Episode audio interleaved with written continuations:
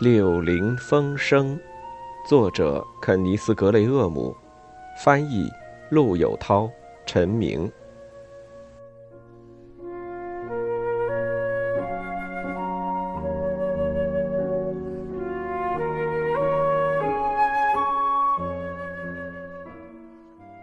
离开大河的主流，他们把小船划进了一条支岔。这里乍一看像是一个被陆地包围的小湖，一片片绿油油的草地向河岔两边铺展开去。宁静的河水下面，棕色的树根像蛇一样闪着光辉。前方是一道为磨坊拦水的堤坝，堤坝的拐角处，银白色的河水搅起层层叠叠的泡沫。旁边是一部一刻都不安静的湿淋淋的水车。水车转动着，为灰色山墙里的磨坊提供着动力。四周的空气里充满着和缓、单调、沉闷、持续不断的声音，好像是一个人在压低了声音，津津有味地讲述着一个鲜为人知的故事。真是太美了。莫尔无法用语言来表达，只会伸出前肢，喘着粗气，嘴里发出“啊呀啊呀啊呀”的声音。水鼠莱特把船划到河岔边，把缆绳系牢。他一边摇摇晃晃地提着沉重的饭篮子，一边还要帮助笨手笨脚的莫尔安全登岸。在岸边，激动的莫尔请求完全由他自己打开饭盒。莱特非常高兴地满足了他的要求，然后自己把全身都瘫展在草地上，享受着说不出的惬意。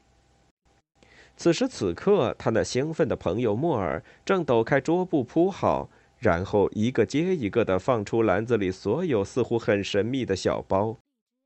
莫尔屏住气息，对着一份份展露出来的食品发出惊异的赞叹。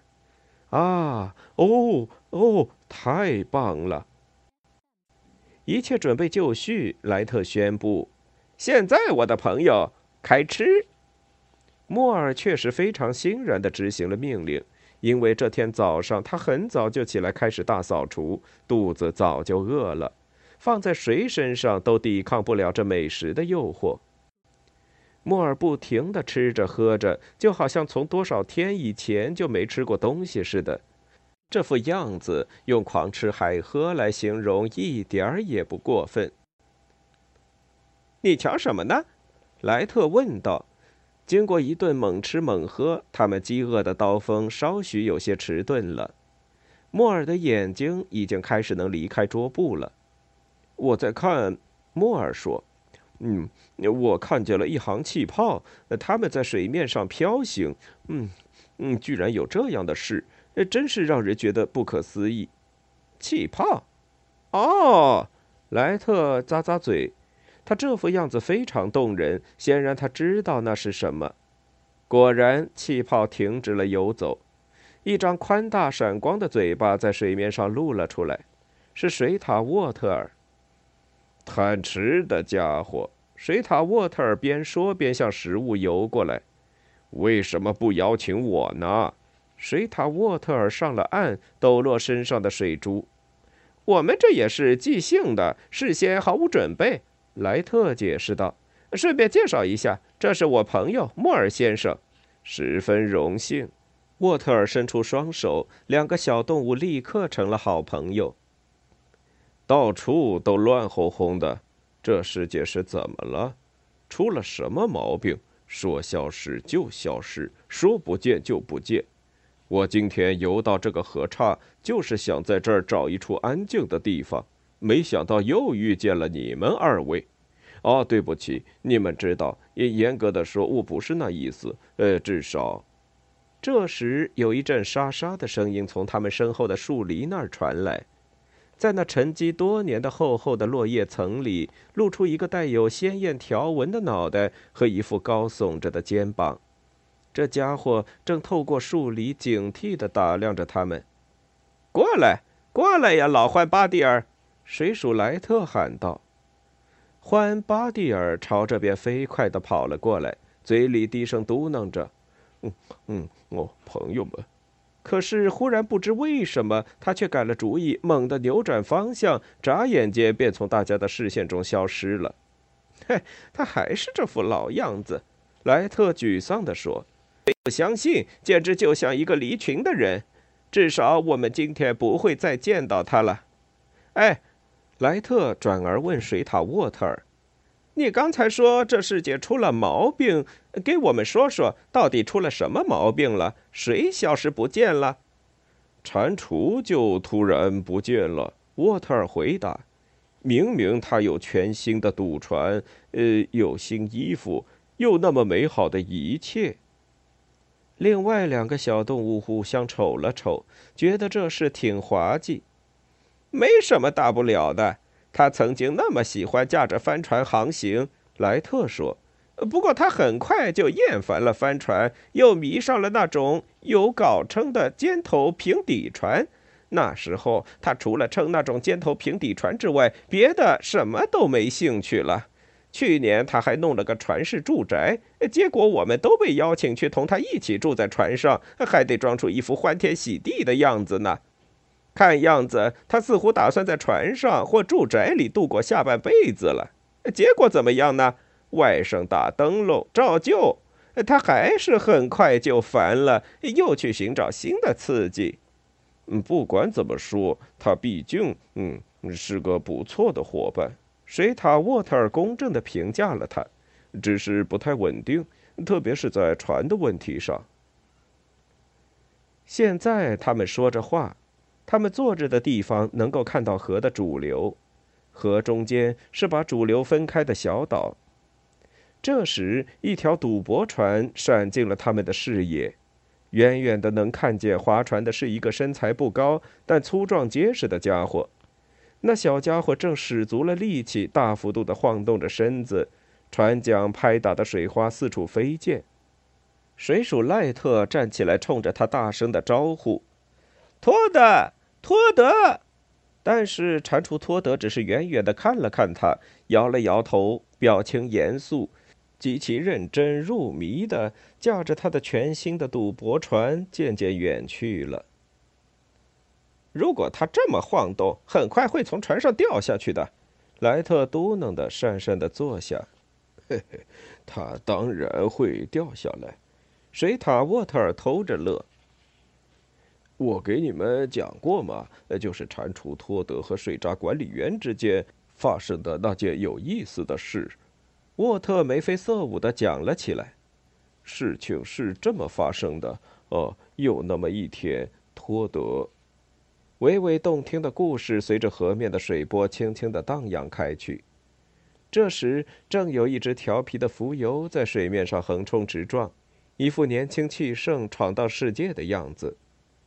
他如醉如痴地和春风嬉戏着。”突然，身子一旋，在水面上打出个漂亮的漩涡，随着极其轻微的“噗”的一声，这只浮游不见了。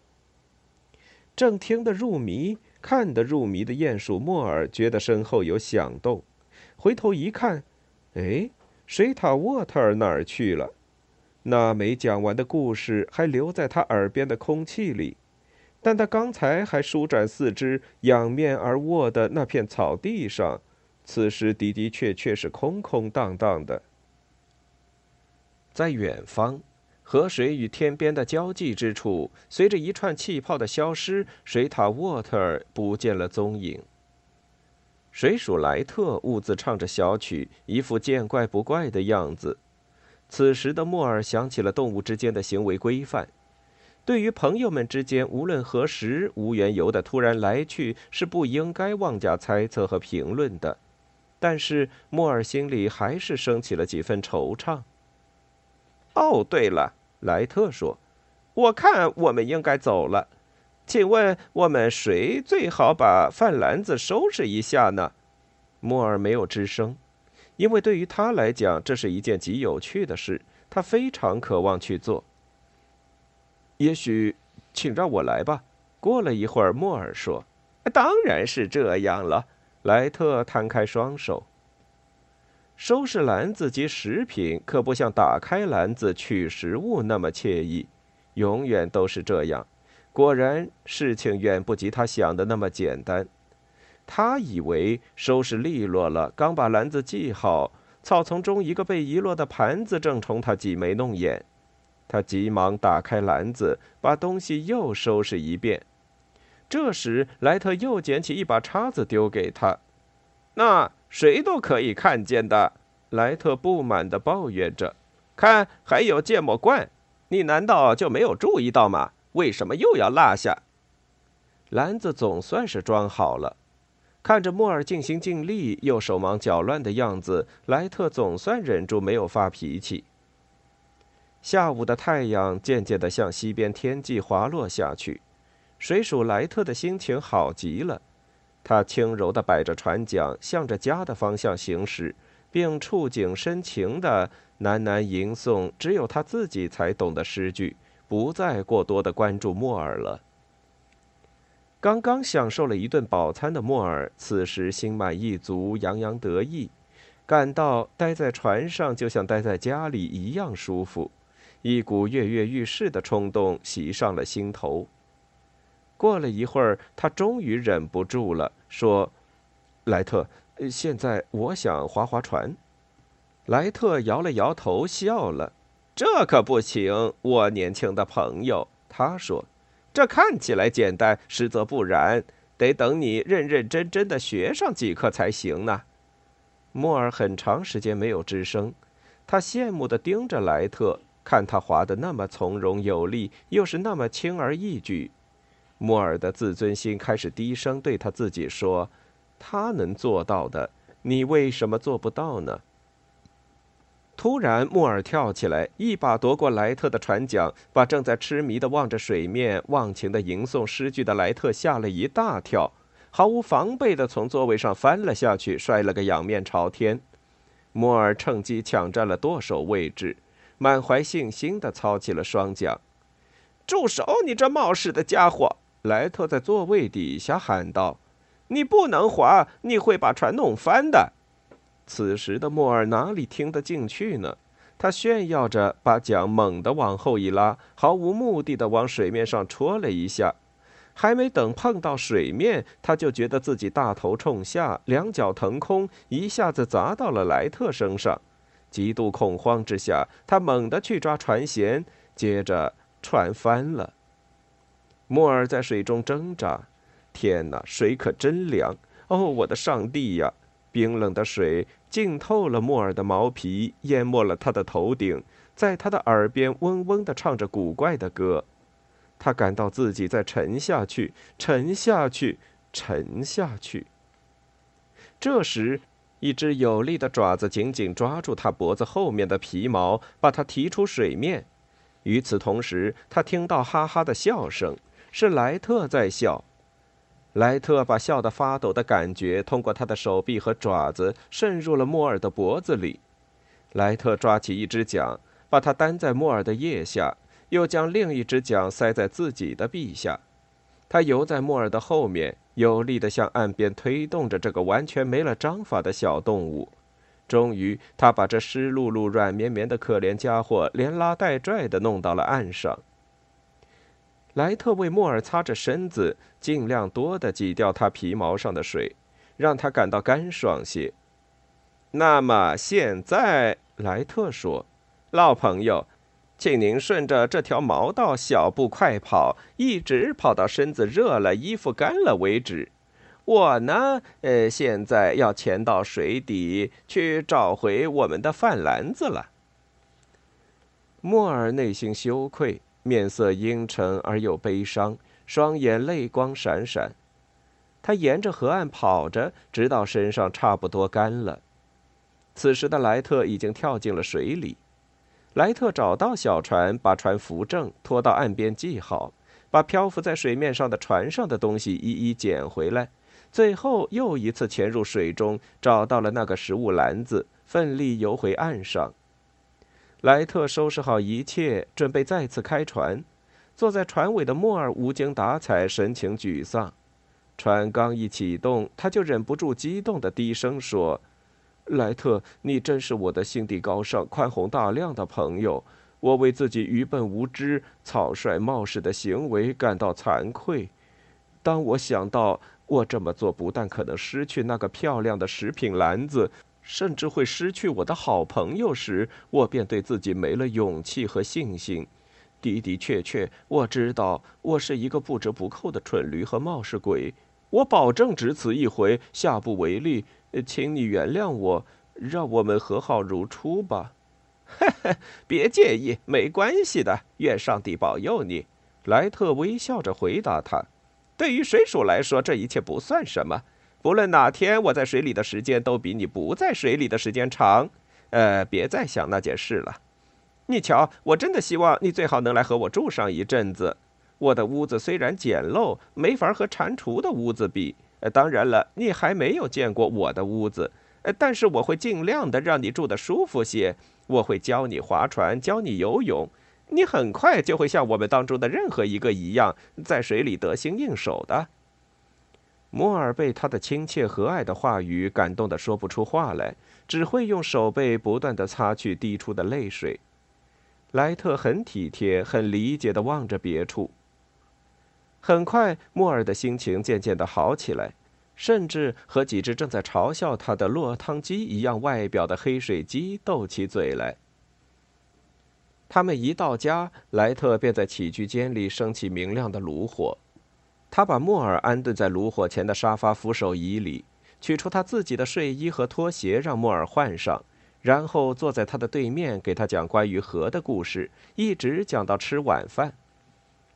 对于像莫尔这样的陆地动物来说，莱特所讲的都是些多么让人激动兴奋的事啊！莱特讲到那长长的水坝，讲到那突然而至的洪水，讲到那神秘的气船，以及从气船上扔下来的坚硬的瓶子。莱特讲到鹭鸟是如何怪模怪样。讲到在晚上和水獭沃特尔去捕鱼，讲到和欢去远方旅行。莫尔永远都忘不了他在莱特家吃了一顿多么难忘的晚餐。晚饭不久，困得要死的莫尔由体贴入微的主人陪伴着上楼，去了一间最小的卧室。他知道自己找到了最好的朋友，便把头往枕头上一放，心满意足地睡了过去。窗外河水正拍打着河边。这一天对于解放了的莫尔来说，只是许多美好日子的一个开头。正在到来的妙不可言的夏天慢慢流逝一样，以后的每一天都更充实，每一天都充满了新奇和趣味。他学会了游泳和划船，他尽情地享受着流水和欢乐。远处。春风在芦苇荡里发出飒飒的声音。